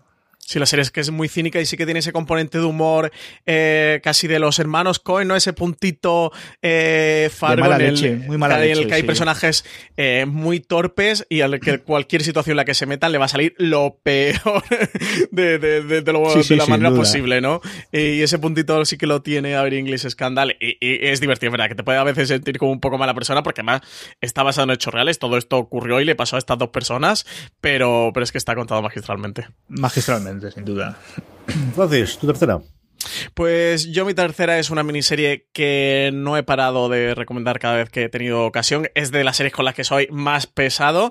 es una serie de la BBC, es Wolf Hall, de la que antes hablaba Juan Galonce. Ya he dicho todo lo bueno que hay que decir de Wolf Hall, así que solo para intentar convencer si hay alguien que, le ha quedado un puntito para terminar de verla, decir que está dirigida por Peter Kominsky y que está eh, protagonizada por Mar Rylance, eh, por Damian Lewis, por Claire Foy, eh, por Tom Holland, o sea que algunos de los mejores actores de los últimos años están en esta miniserie. Más Rylance, como Thomas Cromwell, es un espectáculo eh, verlo, es un auténtico espectáculo.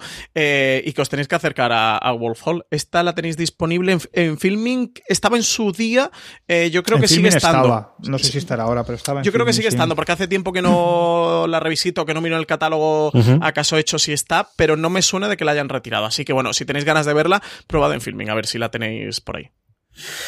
Muy bien, pues la, mi tercera también es Avenida Inglés Scandal, así que con esto cerramos el círculo. ¿Y qué voy a decir a estas alturas del partido? Es una delicia. Ya, yo no me paro de, recomendarla en todo sitio donde he podido. Yo creo que es una demostración de cuando alguien está, pues eso, en, en, en, plenas facultades y, y, hace una miniserie.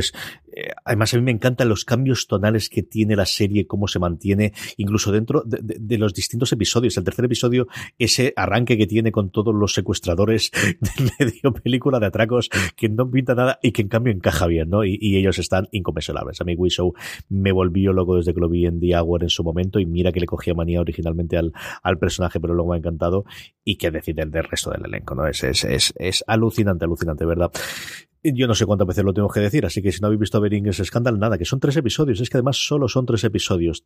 Te deja con muchas ganas de más, te deja con ganas de que esta gente vuelva a revisitar momentos eh, icónicos de, los últimos pasados de Inglaterra, que qué, series se pueden narrar con el Brexit y con esta gente también en unos cuantos años.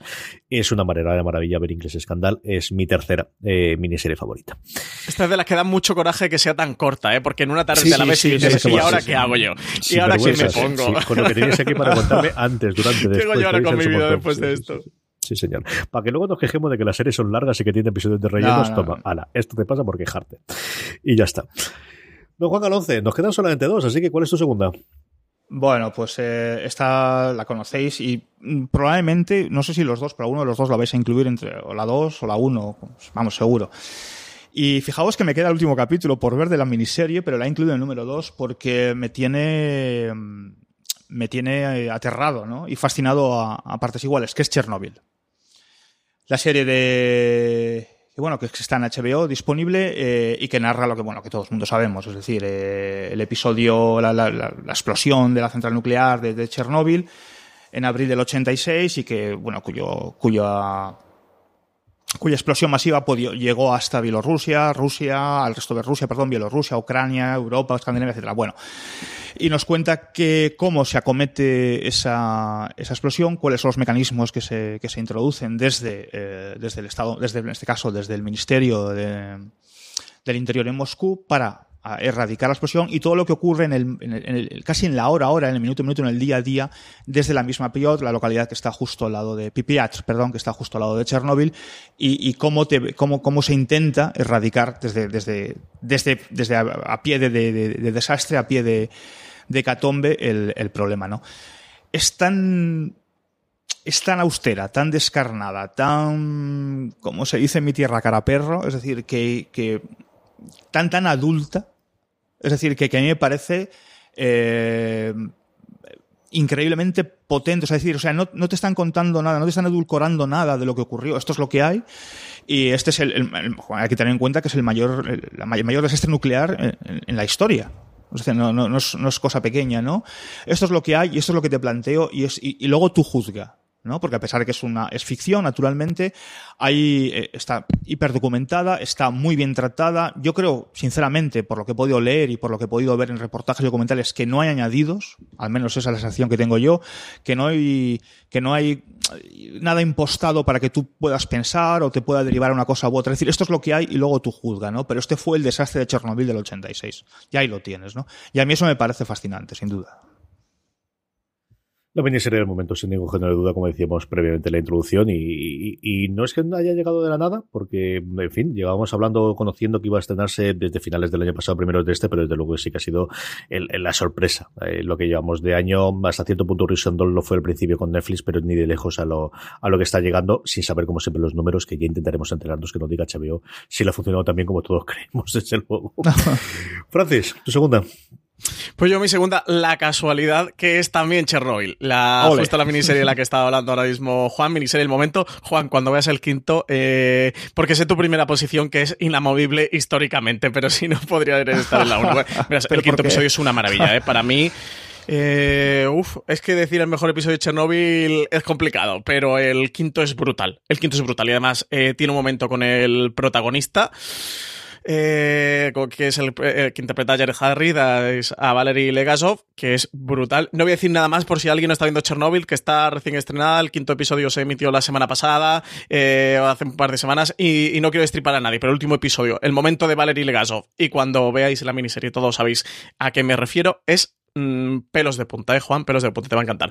Eh, nada, que hay que verla. Aquí lo, me resulta muy curioso porque investigando la ficha de, la serie, comentando como curiosidad, Craig Mazin, que es el, creador de Chernobyl, y que ahora todos estamos hablando de él por esta locura de miniserie que ha creado de tan solo cinco episodios. Aquí, de nuevo, como en el caso de English Scandal, es ¿por qué nos haces esto de solo darnos cinco episodios? y además ya ha procurado eh, desmentir por todos lados de que vaya a tener continuación o de que vaya a hacer una serie antológica basada en Chernobyl, que aquí ha contado la historia que quería contar y se acabó, de que no hay ni antología, ni continuación, ni, ningún, absolutamente nada más. Eh, Chris Maxine venía de hacer Scary Movie 3, Scary Movie 4, Super Hero Movie, que es ambientada así en mundo tipo Scary Movie, pero en vez de con películas de terror de superhéroes, y Resacón en Las Vegas 2, o sea que fijaros, con esta trayectoria, llegar hasta, hasta Chernobyl. Se, se, ve que ya venía bastante ambientado, venía bastante animado y necesitaba tocar tierra, ¿no? Barras de control, igual que, que en el reactor nuclear de Chernobyl. Necesitaba un poquito de barras de control en su vida y ha pasado de hacer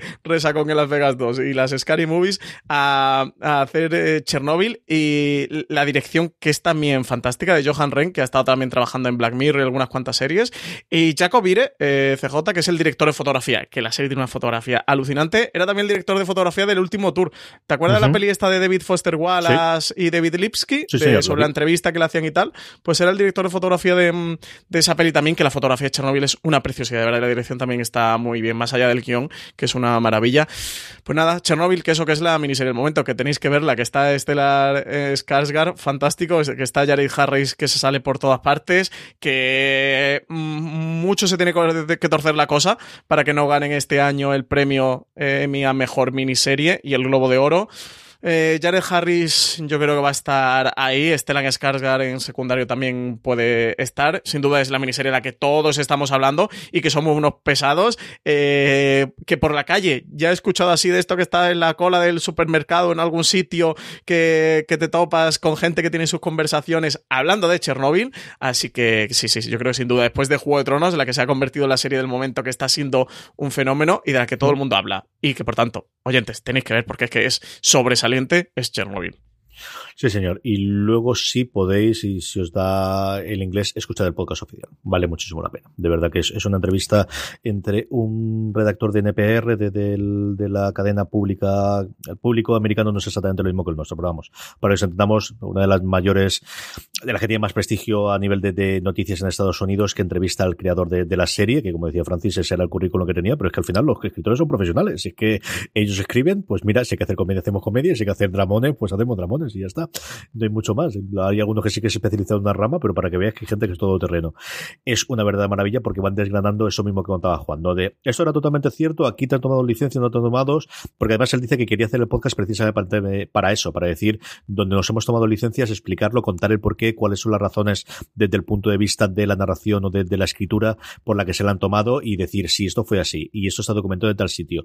Esto no está documentado, pero hay varias fuentes que lo comentan, entonces lo podemos dar prácticamente por seguro. Hay muchísimas de esas cosas que él comenta en el podcast, vale mucho la pena, como os digo, el podcast en inglés, que, bueno, pues incrementando lo que estaba comentando del, del fenómeno que está siendo desde luego en nuestro país, es un podcast que nos hemos encontrado hasta en el top 5 de, de podcast en Apple eh, Podcast España, ya que es una cosa alucinante que yo no he visto programas en inglés que tengan ese top, salvo los programas de en inglés para aprender idiomas. O sea, es la única vez en la que he encontrado algún programa que esté en el top 10 eh, de, Apple Podcast en, inglés. Es una cosa realmente loca que, esté ahí. Sí, de hecho, en la serie ha tirado bastante de La voz de Chernobyl, el libro de Svetlana Alexievich, eh, para documentarse y, para llevar a cabo la traslación de la miniserie. Se han basado bastante en este libro y sí que el, creador quería como mantenerse muy fiel a la historia por, por una cuestión de respeto, ¿no? De, que eh, el desastre dejó tantísimas víctimas. Y bueno, eh, yo tenía en mi mente em, como algo muy grave Chernobyl porque ocurrió antes de que yo naciera. No, no os quiero hacer daño a ninguno de los dos, Juan ni CJ. pero, pero, pero cuando ves, no se hace, Francia. Esto igual que con mis hijas, que es lo mismo que tengo que decirte, claro, con la edad. No quieres hacerlo, no lo hagas. Si no tienes que pedir después, consiste en no hacerlo antes, ya está. pero cuando ves la miniserie, eh, se te cae el alma a pedazos en el desarrollo. Y cuando ves el final, que bueno, tiene este punto de series que están ambientadas en un hecho real, que al final te ponen con la pantalla de negro unas imágenes y unos textos contándote cosas que no voy a entrar a, decir, eh, terminas destruido. ¿eh? Es. Eh, te deja muy mal, pero tenéis que verla porque es maravillosa. Mi segunda es con diferencia la serie más rara que tengo yo. No sé decirte si son más raras que las que he contado antes Juan Galonce, quizás sí. Y es una serie que a mí me fascinó en su momento. Es una miniserie de HBO eh, y también la quería comenzar porque a ver si hago un poquito de fuerza eh, para que HBO España la traiga, porque la tiene HBO América, pero aquí no la tiene HBO. No sé exactamente por qué, de verdad que no lo sé por qué. Duró una única temporada y se llama On Freddy Roach. Eh, la traducción más literal sería sobre Freddy Roach o con Freddy Roach. Freddy Roach es un entrenador de boxeo. Es uno de los entrenadores de boxeo más conocidos de todos los tiempos, especialmente conocido por ser el entrenador que habitualmente tiene Manny Pacquiao desde que se convirtió en el, gran campeón, el, filipino. Y es una serie que narra el, por un lado, el cómo el Trojama ha parqueado para entrenarlo después de, un tiempo en el que están estado mm, separados, para entrenarlo en el siguiente gran combate que va a tener por nuevamente ser el campeón de mundial. Y por otro lado, su día a día comimiento con el Parkinson, porque al final es alguien al que le han detectado Parkinson, alguien al que ha sufrido de originalmente cuando era muy joven combatir en boxeo, y es una eh, serie documental de seis episodios que se quedó solamente en ello, yo pensaba que iba a haber alguno más, que se narró en su momento, porque HBO lo tenía los derechos de esa eh, pelea en el que íbamos a tener la posterioridad en Las Vegas y que iba a ocurrir posteriormente, pero que es el mejor docudrama, el mejor eh, documental y, reality que yo he visto en mi vida, de verdad eh, se puede comprar, yo creo que tiene que estar editado en DVD, yo lo tuve en su momento en Estados Unidos, sí que se pueden comprar a través de Amazon, aquí como seguimos detrás, pero al menos yo sí que tengo que preguntar a HBO a ver si es posible que lo metan en el catálogo. Eh, sí, si te gusta el, boxeo, desde luego, si te gusta el fenómeno de Pacquiao, exactamente igual, es curiosísimo ver cómo cuando él llega a Filipinas para que va a entrenarlo, cómo Pacquiao es un dios en la tierra. O sea, es, es la muchedumbre de hacerlo, es decir, olvidaros de todas las imágenes que tenéis de, eh, de estrellas de rock al, al, al, recibirlos al, al, a la bajada del avión, es una cosa por encima de todo eso, ¿no? Lo que, lo que Paquillos consideraron su tierra. Y luego le convivieron el día a día de él en su apartamento solo con la novia, eh, convivir con, con el Parkinson y luego ser el, alguien, bueno, pues, tremendamente conocido, ¿no? Hay otros episodios en los que se centra en el que él quiere volver a revitalizar al, al boxeo olímpico y se presta para ser entrenador. Como os digo, seis episodios que yo recuerdo ver en su momento y, fascinarme. Lo descubrí gracias a Dan Feinberg, que lo consideró la mejor serie de que él vio en ese año del 2004, 2006, creo recordar, que es cuando se, en el 2012, perdóname, que es cuando se estrenó. Y bueno, pues mira, esta es la mi rareza de la, de la semana y tiene que sacarla ahí. On Freddy Roach es mi segunda miniserie favorita de todos los tiempos. No sé ni lo que es. lo sé, lo sé, lo sé. La gente que oye fuera de ser de principio me recordará. Hablado muchísimo, muchísimo cuando se estrenó y, es una que de vez en cuando intento sacar para recordarla porque de verdad que es una maravilla. Desde el primer episodio te atrapa, ocurre algo a lo largo del primer episodio eh, que es lo que te permite los, bueno, pues el estar grabando conforme están editando, ¿no? las sorpresas y las cosas sorprendentes es una verdadera edición, una verdadera maravilla que se nos acaba, Juan. ¿Cuál es la primera? Para las cuatro personas que no lo saben. Pero vamos a acertarla, ¿no, CJ? Que está fácil. Venga, está ahí votando. Tira, tira. Eh, yo, creo que es yo, Claudio. Yo creo que es yo, Claudio. Está deseando decirlo. esta, esta, me juego la mano y tirarme por la ventana, que es yo, Claudio. De romanos, Juan. Ahora no de romanos, anda. Bueno, pues como es, lo malo que tiene hacer poca con vosotros, que como ya nos conocemos tanto, sobre todo me conocéis a mí, pues me dejáis ahí a... En fin, sí, efectivamente para mí es la miniserie. Eh, con mayúsculas también es cierto porque yo, soy un amante del mundo latino, del mundo griego y romano y, muy amante del autor original de esta serie, ¿no? Eh, yo, Claudio, la miniserie del año 76 de la BBC, de donde nos, bueno, pues basada en el libro de Yo Claudio en la segunda parte, el, eh, Claudio el Dios y su esposa Mesalina, de Robert Graves, del cual yo soy eh, eminentemente muy fan, y, que nos lleva a la historia, a una historia de, del Claudio el Emperador, que en los, en los días finales, las postrimerías de su vida, eh, recibe una visita de la Sibila, una de las Sibilas, donde le profetiza que si escribe la historia de su familia, la dinastía, perdón, Julio Claudia, esa historia la, llegará a la posteridad. Y entonces nos cuenta la historia de Claudio desde, desde viejo y retrocediendo hasta el momento en el que él no nace, pero es muy joven, siendo, siendo sobrino nieto de, del emperador Tiberio. Y a partir de ahí, toda la historia de Claudio dentro de esa bacanal de traiciones, eh, de, de, lujuria, de traiciones, de, de sin razón que era la corte de los emperadores romanos, ¿no? En el, en el, en el siglo I, siglo II después de Cristo. Bueno, eh, no sé qué deciros de la serie, es decir, lo tiene todo, es decir, tiene un guion fascinante eh, hecho por el mismo creador de la serie, Jack Pullman, y por Derek, eh, perdón, y por Robert Grace, eh, también autor de la, como he dicho, de las novelas, y donde está lo más, en aquella época, lo más granado, lo más cool, si queréis, y lo más importante del teatro shakespeariano inglés de, de, mediados de los 70. Es decir, la serie es verdaderamente fascinante en todos los sentidos. y, y, es una serie que yo mm, la tengo en DVD, la tengo en, eh, la he visto un montón de veces. La última la volví a ver entera eh, a principios de año y es una serie que, por la que no pasa el tiempo. Por lo menos para mí, no pasa el tiempo. Sí, eh, te, por supuesto contextualizas donde estás, estás viendo, donde lo estás viendo, no pasa el tiempo. Es tan, tan, sigue siendo para mí tan fresca que cuando la vi por primera vez con 12 años, ¿no? Y la he visto repetidas veces a lo largo de mi vida.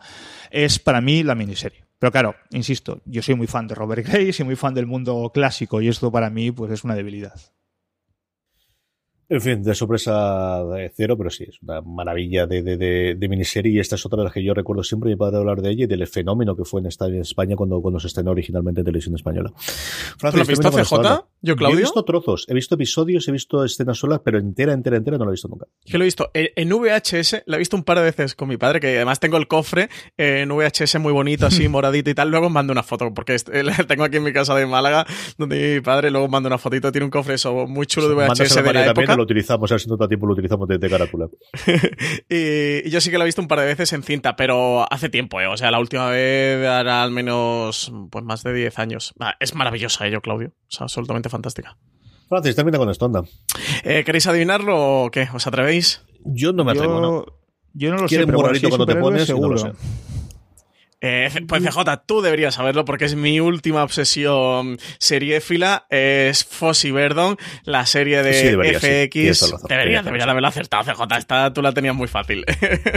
Em, protagonizada por Sam Rockwell como Fossi, Michelle Williams como Gwen Verdon.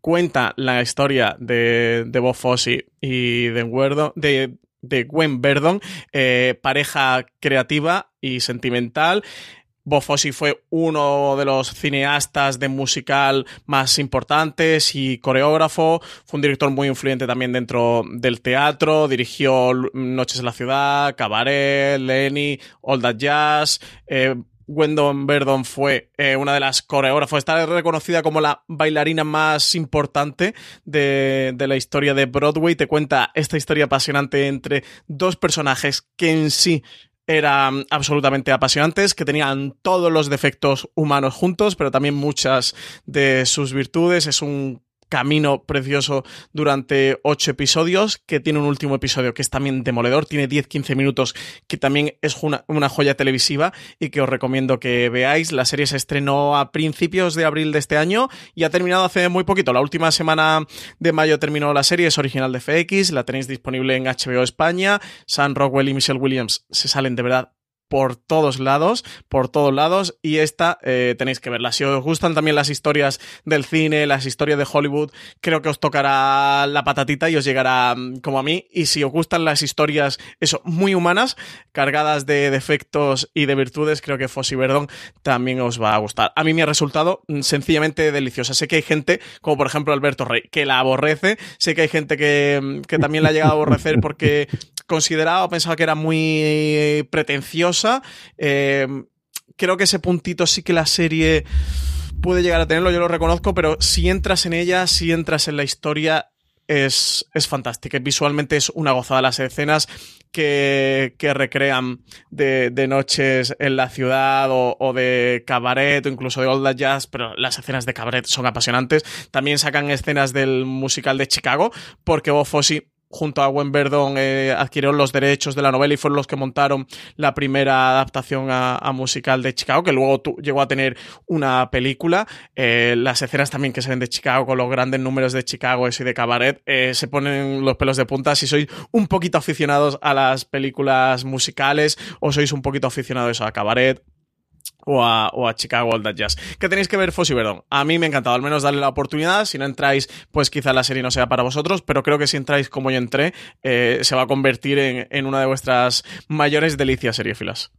Sí, señor, tienes toda la razón. Me tenía que haber ocurrido que al final eres hijo de la novedad y que cuando te gusta una serie nueva la pones en el primer puesto y arreglado. tienes toda la razón. hay que recomendar, hay que recomendar a la gente que vea series que se novedad. Tenía que haber caído eso, sí, señor. Estás bautizado. Claro, es el hijo de la novedad y el, el paladín del hype y pasa lo que pasa y ya está. Es Yo joven, confieso es que he visto hasta el tercero, no sé si es el cuarto y a mí me encanta.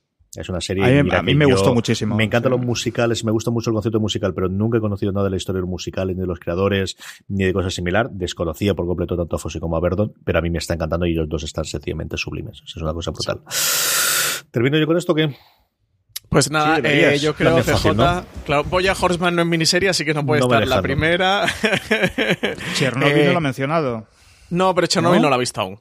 No. Chernobyl, Chernobyl Ah, no la ha no, visto. no, no, no he puesto En- ah, ninguna que haya terminado. Van a ser Band of Brothers, ¿no? Hermanos de sangre, porque si ha puesto Pacific la décima, pues vas a cerrar, va a, hacer- va a completar el círculo con Hermanos de sangre. Digo yo que sí, tendría que serla. Al final es, es la miniserie, sencillamente. Y es una miniserie que a mí mm, la puse a ver por mi mujer, porque mi mujer es de, los pocos casos en los que ignorante siempre soy yo el que ve la novedad, el que está más al, pie de la calle y el que le dice y le trata de convencerla, más en los tiempos que todavía no teníamos las crías y que, y que solía estar más, más a, a lo que salía y cualquier cosa comentándole, esta creo que la podemos ver juntos, esto es lo que hay, pero esta no, ella la tenía, y la tenía comprada en DVD, de hecho en su momento, porque le fascinó desde que salió originalmente, desde que le gustó, y yo no sé cuántas veces hemos visto Band of en mi casa, pero no menos de cuatro o cinco veces. Eh, si no la habéis visto, tenéis que verla, sí o sí. Ya os gusten más las historias bélicas, os gusten más las historias militares, os gusten más. Es sencillamente apabullante lo que pudieron hacer con este remedo continuación de lo que eh, les había quedado por contar eh, después de salvar al, al- al soldado Ryan. La- lo que cuenta la Ujú. leyenda es que tanto Spielberg como Tom Hanks querían contar de todo lo que investigaron y tenían mucho más y se centraron en esta patrulla Easy en el que si yo no recuerdo mal desgraciadamente ya han fallecido todos Mm, como comentaba previamente eh, Juan con Chernobyl o, o Francis con Chernobyl al final de cada episodio o mejor dicho aquí que al principio de cada episodio te salen distintos de las personas que luego vamos a ver eh, ficcionadas a lo largo de la serie contando las vivencias reales y luego al final de toda la serie nos dicen cada uno de los que quienes eran y han ido falleciendo además porque suelen salir también en las en los periódicos eh, sobre televisión o en las en las webs contando cuando fallecen alguno de ellos. Y es sencillamente alucinante desde el principio, desde esas pruebas iniciales a ese soltar en la nada en Normandía de ahí tienes a, eh, a ver qué ocurre con ello, esa batalla en la nieve que se te ponen los pelos de punta y qué decir cuando llegan finalmente a los campos de concentración y descubren por primera vez qué es lo que está ocurriendo en esos campos de concentración. Es una miniserie total y absoluta, es, es algo que si no habéis visto de verdad, disfrutarla, eso sí, con el mismo cuerpo con el que os enfrentáis a Chernobyl, porque tiene momentos en los que sí, es que esto era la guerra y esto fue la Segunda Guerra Mundial y esto es lo que hay. Y junto con ellos, momentos divertidos, momentos graciosos, momentos de camadería y momentos que de, eso, de una generación irrepetible, de un momento de, la historia Que, no Para mí es la mejor miniserie ¿eh? de todos los tiempos. Yo si hubiera hecho mi lista canónica de mejores miniseries de la historia, para mí Hermanos de Sangre estaría la primera, sin ninguna duda. O sea, es una locura de miniserie. Yo, yo la considero la mejor ¿eh? que se ha hecho nunca disponible en HBO, la tenéis enterita y en DVD Blu-ray si esta sí que hay ediciones de verdad para, para esos negros que, que aquellos que han visto Juego de Tronos y todos sabéis de lo que estoy hablando, tenéis una edición en Blu-ray y hay varias además monísimas, monísimas y aquí vale la pena porque se grabó en, en cámara de cine y se grabó en condiciones y aunque sea antigua se ve espectacular en Blu-ray. Hasta aquí han llegado estos tops, pero seguro que tendríamos alguna serie más por ahí si queréis que las comentemos rápidamente de bonus track, como hacemos siempre al final. Juan, ¿tenías alguna más por ahí que se te haya quedado y que quieres comentar? Sí, Cuéntame. Tengo, bueno, tenía también eh, Fosan Verdón, tenía, tengo Years and Years, pero que no ha acabado que me parece a mí que va a ser tal y como pinta un serión, un miniserión. También tenía fuera La Mujer Honorable, Black Earth Rising también, de nuestro querido Hugo, El Alienista, que en su día me gustó mucho. Tenía I Love Dick, que es una serie que me hizo mucha gracia en su día cuando la vi. Eh, también tuve a John Adams en, ahí pendiente. Y eh, hay una serie, bueno, que es documental, pero una documental miniserie, que es Wild Wild Country. Que la tuve, la estimé también, digo, porque a mí, no sé, me pareció como una miniserie que hubiera optado más, ¿no? Pero. Y la, la sorpresé también. Pero sí, tenía varias, ¿eh? Fuera. Fuera, fuera tenía, me parejé como una veintena aproximadamente al final. Francis, ¿cómo lo tienes tú? Pues yo de cosas así que se han estrenado recientemente habría metido Arde Madrid, eh, World Country que al final, Arde Madrid es que me, me despisté y no, no me acuerdo. World Country la saqué, la metí, de hecho era mi, mi primera posición, ¿eh? porque ya sabéis que, que, a mí me fascina World Country, pero como era eh, documental y tal, dije, digo, bueno, voy a meter solo ficción y, y terminé quitándola. Y mm, Hermanos de Sangre, o si hubiera hecho una lista más canónica, un The Pacific, las habría metido, incluso un Generation Kill de B. Simon, estarían sin duda en, en mi top pero quería hacer un poquito de recomendaciones de joyitas que se han estrenado en los últimos años y que no han podido pasar por ahí desapercibidas. A ver, yo tengo tres, cuatro bloques. El primero, que son cosas que han estado en el top 10 y que he ido quitando cuando han introducido otras. Tengo The Night Of, que al final yo creo que tuvo el problema de que fue el, con el desembarco de Canal Plus, perdóname, de, de HBO en España, que no lo tuvo Movistar Plus, y HBO lo tuvo mucho tiempo después, que en Estados Unidos se perdió. Y a mí es una serie, una miniserie que me gustó mucho. El primero es espectacular, el primer episodio es sencillamente espectacular. Y luego se transforma en otra serie distinta, pero me gustó mucho también. Eh, Heridas Abiertas o Projects, que yo creo que es una serie que en este caso va de menos a más. Los cuatro últimos están muy, muy bien. A mí me encantó. Así nos ven, que es la otra gran miniserie que tenemos ahora mismo en Netflix y que Álvaro Niva adora por encima de todas las cosas. A mí me ha gustado muchísimo pero me ha costado meterlo al final por, precisamente porque creo que tengo demasiado eh, reciente el visionado para poder meterla aquí. Trust, eh, porque la he tenido, y luego El Prisionero. Cosas que se me han olvidado por completo y que posiblemente aquí tendría que ver si encajan o de las que habéis comentado vosotros, tanto Somi, Giro como Crematorio. Series que yo creo que podrían estar, pero que no he terminado de ver, es Wolf Hall, Escape de Danemora, o de Danemora, de Night Manager, Feud, Chernobyl, que no he terminado de verla todavía cuando estamos grabando esto, pero ya la tenemos a la próxima y no me extrañaría nada que la tengamos después. Fossy Verdons y Buenos Presagios, Good Omens. Y luego, mm, miniseries que no lo han sido y por lo tanto no podía meterlas aquí, pero que al final lo que guardo un muy buen recuerdo de la primera temporada es Top of the Lake, que tiene una buena segunda temporada, pero ni sí. lo que la primera, True Detective, que os voy a contar del invento esto, y The Hour. Antes nombramos a Ben Whishaw y la segunda temporada de The Hour está muy bien, pero ni de lejos como la primera y, y si hubiese quedado solamente ahí la tendría. Luego, tres series que como sabemos que tenemos continuación, no iba a meterla aquí dentro. Una que tengo muchas ganas de ver, que es The Act, la que están hablando maravillas en Estados Unidos eh, sobre ella, que allí estrenó Hulu, que aquí vamos a tener dentro de nada ya estrenada en Star, si no recuerdo mal, y que, y que es la que se supone que van a tener dominaciones por, para, para Patricia Arquette y podría ganarlo. State of the Union, que de momento es solamente una miniserie muy divertida, muy graciosa, con sus momentos de 10 minutitos cada uno, pero que el, creador de la miniserie ya se está dejando querer para tener más series, más temporadas y solo decir en un podcast, así que me parecía feo meterla en este caso. Y Homecoming, que para mí fue mi serie favorita del año pasado, pero que evidentemente tiene una continuación, aunque ya veremos a ver sin Smiley y Julia Roberts cómo queda la cosa, ¿no? Eso es más o menos el resto de repaso de los bonus track que nos quedaban. Y con esto, nada, eh, hemos repasado y hemos terminado estas miniseries que no debéis perderos, igual que no debéis perderos todo el resto de contenidos que tenemos en foradeseries.com, todo el resto de los podcasts, como decíamos, mañana tendréis disponibles el review de Chernobyl y muchísimas más cosas en foradeseries.com. Eh, don Francis Arrabal, muchísimas gracias por haber estado un programa más con nosotros. Pues muchas gracias a vosotros, que me apetecía mucho hablar de miniseries. Don Juan Alonso, muchas gracias por haber estrenado ya el estudio de FDS Levante. Y mira, la cosa parece que no ha salido mal. Crucemos los dedos. Luego María me lo dirá en la edición a ver qué tal se oye de todo. Un abrazo muy fuerte, Juan. un abrazo, un saludo. Y a todos vosotros, querida audiencia, como os decía, mucho más contenido en nuestro canal de podcast. Allí donde repodcáis podcast lo podéis encontrar simplemente buscando fuera de series y evidentemente mucho más contenido, incluidos análisis comentarios de todas las series o la gran mayoría de ellas que hemos comentado aquí en fueradeseries.com. Hasta la próxima, espero que hayáis disfrutado. Soy CJ Navas. Recordad, tened 種目をやりそうだ。